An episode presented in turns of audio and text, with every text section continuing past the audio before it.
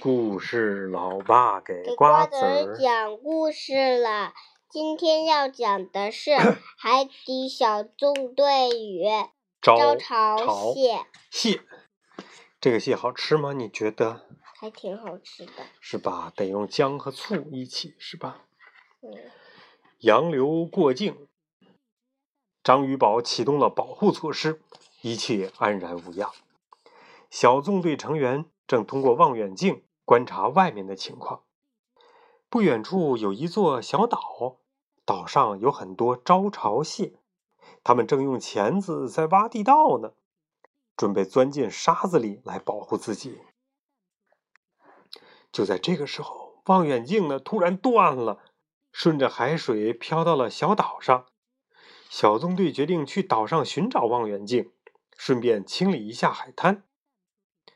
这个时候，洋流已经结束了，招潮蟹们从沙道里爬出来，发现海滩被毁了，于是他们非常非常的难过。一只大招潮蟹站出来，挥动着钳子鼓舞大家：“怕怕什么？”我们可以用钳子来大扫除，不是吗？是的，没错。招潮蟹们齐声答道：“一个那么小，比比这个这些的还要小；一个那么 大，那么大这个那么比他们的钳子要大。对，这家伙一个大钳子，一个小钳子，那肯定是小钳子那边曾经断过，是吧？重新长出来的呗。然后大的是一直长着的，一直长，一直长，然后嗯长到现在了。对。突然呢，海滩上传来了声音，原来是巴克队长他们过来了。巴克队长驾驶着魔鬼鱼艇带队，呱唧和皮医生驾驶着孔雀鱼艇紧随其后。可招潮蟹们把魔鬼鱼艇看成了一只巨蟹，你来我们这地盘干什么？给我退回去！那只大招潮蟹挥舞着钳子喊道：“但魔鬼鱼艇快要逼近他们了。”大招潮蟹赶紧号召大家：“嘿，咱们还是躲起来吧，他们胆儿太小了，是吧？”上岸以后，小纵队已经看不见招潮蟹的身影了，沙滩上也没有望远镜的踪迹。在混乱的沙滩中寻找望远镜，真是有点难呐、快看这些小沙球！皮医生有了新的发现。巴克队长呢，马上将沙球的照片传给谢灵通。谢灵通看了以后说：“呃，这像是招潮蟹弄的。他们把沙子放进嘴里，吃掉里面的食物，把剩余的部分都吐出来，就变成小沙球了。”巴克队长根据这个就判断说，招潮蟹就在附近。他提醒大家小心一点儿。海底小纵队清理海滩。巴克队长一声令下，呱唧和皮医生马上开始了清理工作。他们把海水带到海滩上的垃圾和椰子壳等物品堆在了一起。巴克队长呢，则驾驶魔鬼鱼艇，用魔鬼鱼艇上的钳子将剪断的树木夹起来，然后呢，放在海滩上的垃圾堆当中。他们开始收拾垃圾了。开始，在清理的过程中，他碰到了一根大木头。巴克队长小心举起这根木头，把它丢在一边。这一幕刚好被大招潮蟹看到了，他以为这是巨蟹在向他们发起挑衅呢。海滩清理干净以后，招潮蟹们准备爬出来找吃的了。大招潮蟹制止了大家，他严厉地说：“现在还不是吃饭的时候，这些家伙可能不是善类，这不是好东西。”而这个时候呢巴克队长收到了达西西发来的消息，是一张海滩扫描图。那上面能清晰的看到章鱼望远镜就在招潮蟹的沙道附近。哎，这个还真的挺像大螃蟹的哈。嗯，等招潮蟹来到魔鬼鱼艇前的时候，巴克队长已经带领伙伴们离开这里了，去寻找望远镜。嘿，大螃蟹，我决定接受你的挑战。大招潮蟹挥舞着钳子说：“见魔鬼鱼艇没有反应，他觉得这是这个家伙对自己的蔑视。哦，原来每个大招潮蟹，有一只大钳子，有一只小钳子，大钳子、小钳子、哦大。真是哎。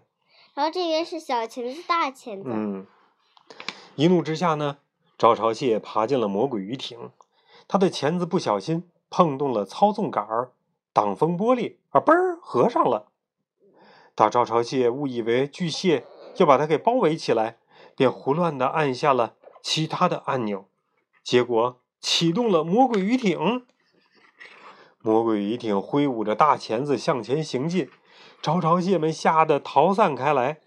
可是大招潮蟹不知道该怎么停下来，按的按钮越多，就启动了魔鬼鱼艇越多的功能。不远处的巴克队长、皮医生和呱唧看到这一幕，都给吓坏了。我的老天爷呀！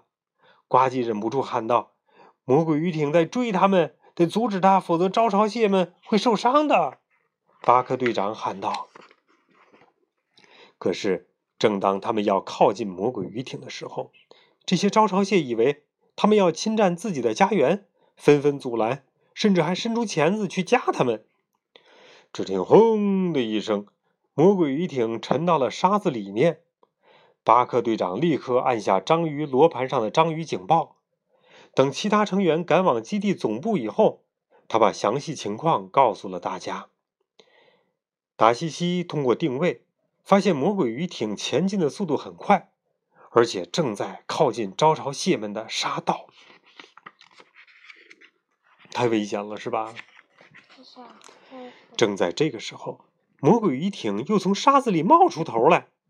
呱唧看到驾驶室里竟然有一只招潮蟹，立刻向巴克队长报告了这一情况。招潮蟹们听到这个消息，冲魔鬼鱼艇大喊道：“啊，放了我们的头！你这个大螃蟹！”那不是螃蟹，那是我们的船。皮医生解释说。可招潮蟹根本就不听。巴克队长让他们保持安静。他严肃地说：“我们需要大家联合起来，阻止魔鬼鱼艇，救出你们的头，否则你们的家就给遭殃了。”哼，他警告这些招潮蟹们。招潮蟹们两三只聚拢在一起，快速商讨了一番，同意了巴克队长的建议，阻止魔鬼鱼艇。巴克队长喊道：“招潮蟹们立刻去追魔鬼鱼艇了。”为了省时间，巴克队长和呱唧决定抄近道，走地下的沙道。很快，他们就在沙道里追上了魔鬼鱼艇。只见他俩奋力一跃，跳了上去，牢牢地趴在魔鬼鱼艇的挡风玻璃上。魔鬼鱼艇又从沙道跑到了海滩上，终于停了下来。喂，你别再乱按按钮啦！巴克队长对里面的大招潮蟹喊道。那只大招潮蟹以为自己受到了攻击，故意按下按钮。魔鬼鱼艇又挥舞着钳子向前跑开了。前方就是集合在一起的招潮蟹和皮医生。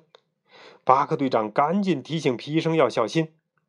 皮医生连忙抱起一只小招潮蟹向前跑。魔鬼鱼艇里的招潮蟹再次陷入紧张的状态中，慌乱中，他按下了挡风玻璃的按钮。呱唧趁机伸出手，按下整个关闭按钮。魔鬼鱼艇终于停下来了。那只大招潮蟹从里面爬出来，还洋洋得意的以为自己赢了，大喊道：“哦，我胜利啦！”大家本以为危机已经解除了，谁知皮医生下面的沙滩开始下陷，皮医生和怀中的小招潮蟹也随之陷了进去。队长！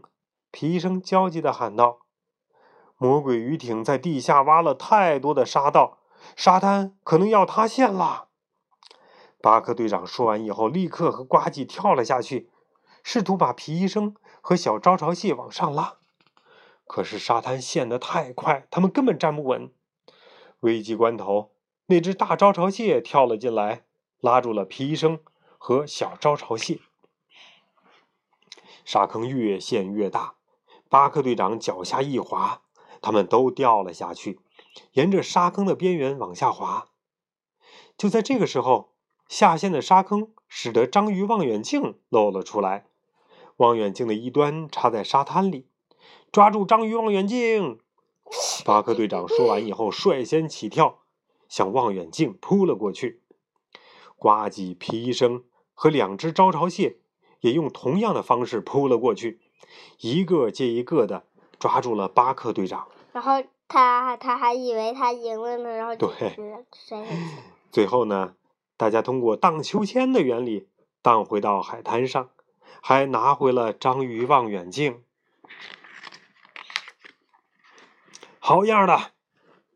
巴克队长拿出了章鱼罗盘，看了看，说道：“幸好塌陷没有破坏掉招潮蟹的沙道。